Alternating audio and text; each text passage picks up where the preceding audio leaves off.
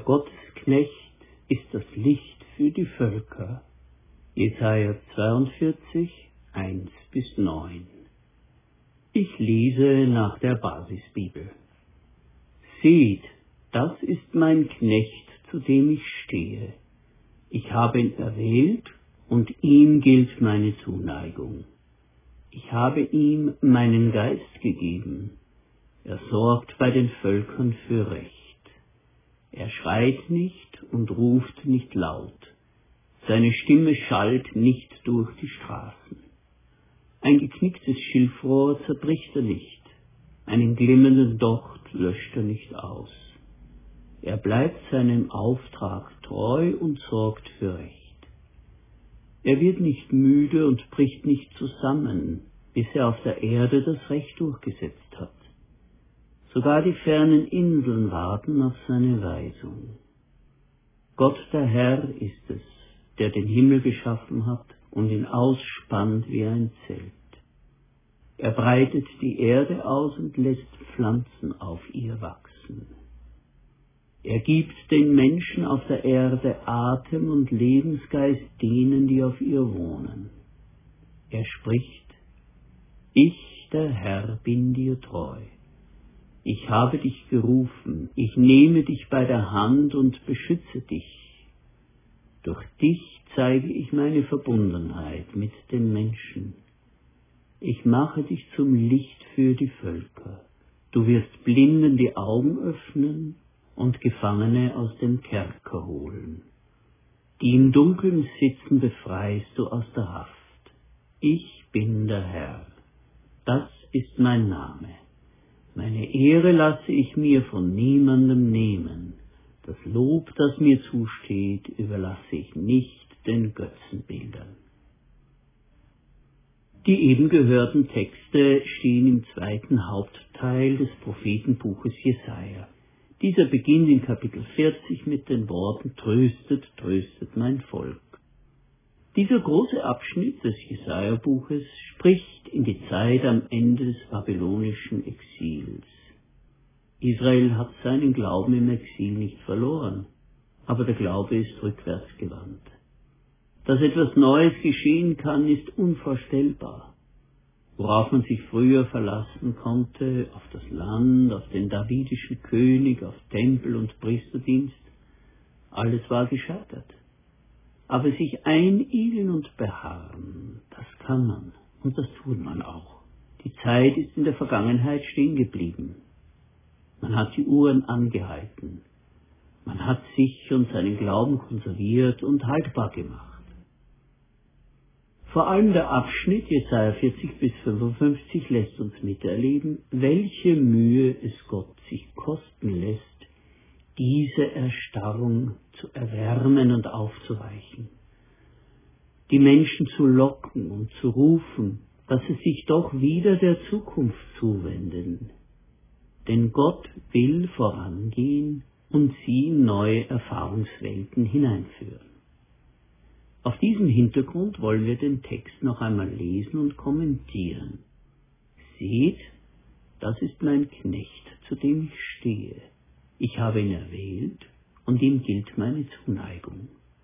Ich habe ihm meinen Geist gegeben, er sorgt bei den Völkern für Recht. Hier wird uns also eine neue Gestalt vorgestellt, der Gottesknecht. Es ist bis heute schwer zu deuten, wer damals mit diesem Knecht gemeint war. War es ein Prophet? War es das Volk Israel als Ganzes oder eine zukünftige Gestalt? Alles das bleibt rätselhaft. Aber für uns Christen hat sich das Rätsel gelöst. Denn wir erkennen in dem Gottesknecht den Größeren, den kommenden Jesus Christus. Das davidische Königshaus hatte versagt, die Priester ebenso, Sie waren alle zu schlechten Hirten geworden, die ihr Volk gefressen und in den Abgrund geführt hatten. Darum deutet Gott jetzt auf diese neue Gestalt. Gott sagt von ihm, dass er ihn erwählt hat, dass er Wohlgefallen an ihm hat. Er hat seinen Geist auf ihn gelegt. Das heißt, hier ist einer, der Gottes Herz kennt und mit Gottes Herz denkt und in seiner Kraft handelt. Er sorgt bei den Völkern für Recht. Dieser Satz klingt unspektakulär, aber mit ihm wird eine Tür aufgestoßen. Die Zuhörer werden sich gesagt haben, die Völker, das sind doch die, die uns demütigen, verhöhnen, die unser Land verwüstet, den Tempel angezündet haben, die unseren König die Augen ausgestochen und unsere Oberen aneinander gekettet verschleppt haben. Vor diesen Menschen müssen wir uns schützen, uns von ihnen fernhalten. Wieso sollte Gott durch seinen Knecht die Völker im Blick haben, sich um sie kümmern und für sie sorgen? Das Lied vom Gottesknecht wendet sich nun auch den entwurzelten und verschleppten Juden zu. Denn es heißt, er schreit nicht und ruft nicht laut, seine Stimme schallt nicht durch die Straßen. Ja, den Israeliten gellen die Ohren von den fanatischen Schreien der Volksmassen, wenn an den großen Festtagen die Götterstatuen auf riesigen, über und über geschmückten Wagen durch die schnurgeraden, breiten Prozessionsstraßen geführt werden. Die Götter der Sieger haben die Götter der Besiegten geschluckt, ihre Namen wurden zu Beinamen ihrer Götter und in einer langen Liste geführt darunter auch der den Juden so heilige Name ihres Gottes. Wie unerträglich laut war das alles, wie still die Resignation und die Wut, die man tief in seinem Herzen vergraben musste. Der Gottesknecht schreit nicht und lärmt nicht und lässt seine Stimme nicht auf der Straße erschallen. Was macht er stattdessen? Er wendet sich der vergrabenen, entmutigten Welt der Glaubenden zu und redet sanft. Ein geknicktes Schilfrohr zerbricht er nicht, einen glimmenden Docht löscht er nicht aus. Wir wissen intuitiv, was diese Bilder bedeuten. Auch die kleinsten Überreste von Glauben, von Sehnsucht nach Gott nimmt der Gottesknecht auf und verstärkt sie. Gläubige Menschen fühlen sich so schlecht, so schuldig, wenn sie merken, ich kann den Glauben nicht mehr halten, mir entschwinden die Kräfte, ich kann nicht mehr glauben, nicht mehr hoffen. Ein geknicktes Schilfrohr zerbricht er nicht, einen glimmenden Docht löscht er nicht aus. Gott geht nicht über die Not seiner Leute hinweg und sagt nicht, Jammert nicht über eure Wehwehchen, es geht um Großes, die Welt muss missioniert werden. Nein, diese Zeit nimmt sich Gott und sein Knecht, die Erniedrigung und Entmutigung der Menschen, die sich mit letzter Kraft an ihn halten, anzusehen und mitzuerleiden. Und doch drängt Gottes Herz über die engen Grenzen der Israeliten hinaus. Er geht nicht über sie hinweg, er hebt sie auf, baut sie auf und nimmt sie dann mit in ein größeres Werk. Gottes Herz brennt für seine Menschen, es brennt aber auch für die Menschen in der weiten Welt. Er wird nicht müde und bricht nicht zusammen, bis er auf der Erde das Recht durchgesetzt hat. Sogar die fernen Inseln warten auf seine Weisung. Immer wieder bringt Gott die schmerzliche Provokation ins Spiel. Der Gottesknecht bringt den Völkern das Recht. Auf sein Gesetz warten die Inseln. In dem Abschnitt, der nun folgt, hat man den Eindruck, dass Gott, der sich eben noch zu den Niedergeschlagenen gebeugt hat, sich nun zu ganzer Größe aufrichtet. Die Worte sind eine feierliche Ausrufung.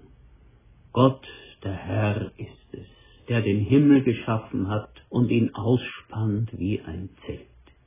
Er breitet die Erde aus und lässt Pflanzen auf ihr wachsen. Er gibt den Menschen auf der Erde Atem und Lebensgeist denen, die auf ihr wohnen. Er spricht, ich, der Herr, bin dir treu. Ich habe dich gerufen. Ich nehme dich bei der Hand und beschütze dich. Durch dich zeige ich meine Verbundenheit mit den Menschen. Ich mache dich zum Licht für die Völker. Nochmal, den Israeliten muss der Atem gestockt haben.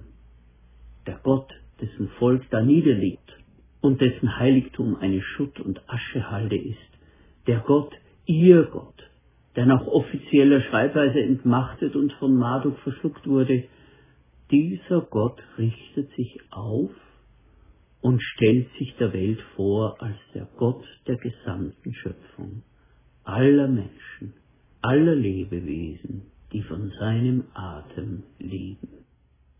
Er ist unverändert machtvoll und handlungsfähig. Gott gestaltet Geschichte und lenkt die Völker wie Wasserbäche. Sein Arm ist nicht zu kurz, seine Hand nicht zu schwach. Der Gottesknecht ist also zunächst einmal dazu berufen, aufzusammeln und zusammenzuführen, was vom Volk Israel übrig geblieben ist. Es soll wieder aufstehen. Aber er ist auch dazu berufen, das Licht für die Völker zu sein. Wie können die Israeliten da überhaupt mitmachen?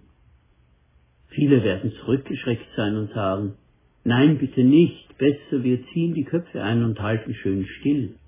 Einigen aber wird es im Ohr nachgeklungen haben und sie werden daran gedacht haben, dass am Ursprung ihrer Geschichte bei Abraham die Verheißung und der Auftrag ausgesprochen wurden. In dir sollen gesegnet werden alle Geschlechter auf Erden. Der Apostel Paulus verkündigt, dass durch Jesus Christus der Segen weit hinausgestreut worden ist. In Christus werden gesegnet alle Geschlechter auf Erden. Er bringt den Völkern das Recht. Auf sein Gesetz warten die Inseln. Er ist dazu bestimmt, der Bund für das Volk Israel und das Licht für die Völker zu sein. Ja, wie schnell kann man das eben Gesagte auch in den falschen Schlund kriegen, als rief es auf zu Religionskriegen, Eroberungen Zwangsbekehrungen. Einem solchen möglichen Missverständnis wird sofort entgegengesteuert. Sofort wird dargelegt, wie Gott in seinem Knecht das Licht und das Heil, Wahrheit und Weisung ausbreiten wird. Blinde Augen zu öffnen, Gefangene aus dem Kerker zu holen und alle, die im Dunkel sitzen, aus ihrer Haft zu befreien. Jesus selbst gibt sich zu erkennen, wenn er die Anfrage des Täufers, ob er der kommende Größere sei, so beantwortet. Blinde sehen und Lahme gehen, Aussätzige werden rein und Taube hören, Tote stehen auf und Armen wird das Evangelium gepredigt. Ja, ich bin es, sagt Jesus. Hier ist keine göttliche Machtpolitik im Gang, sondern Zuwendung zum Einzelnen, Hilfe in Not, Erhebung aus Demütigung und Liebeswerben.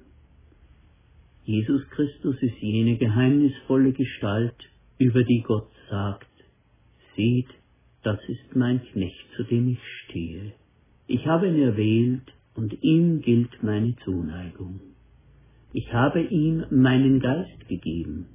Er sorgt bei den Völkern für Recht. Folgerichtig ist, dass im Prophetenbuch Jesaja nun ein Loblied folgt. Singt dem Herrn ein neues Lied, stimmt sein Lob an in den fernsten Winkeln der Erde. Lobt ihn, die ihr auf dem Meer fahrt und es bevölkert. Lobt ihn, ihr Insel und deren Bewohner. Freuen soll man sich in der Wüste und in den Städten. Von den Gipfeln der Berge soll Jauchzen zu hören sein.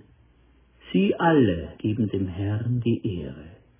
Sie verbreiten sein Lob bis zu den fernsten Inseln. Amen.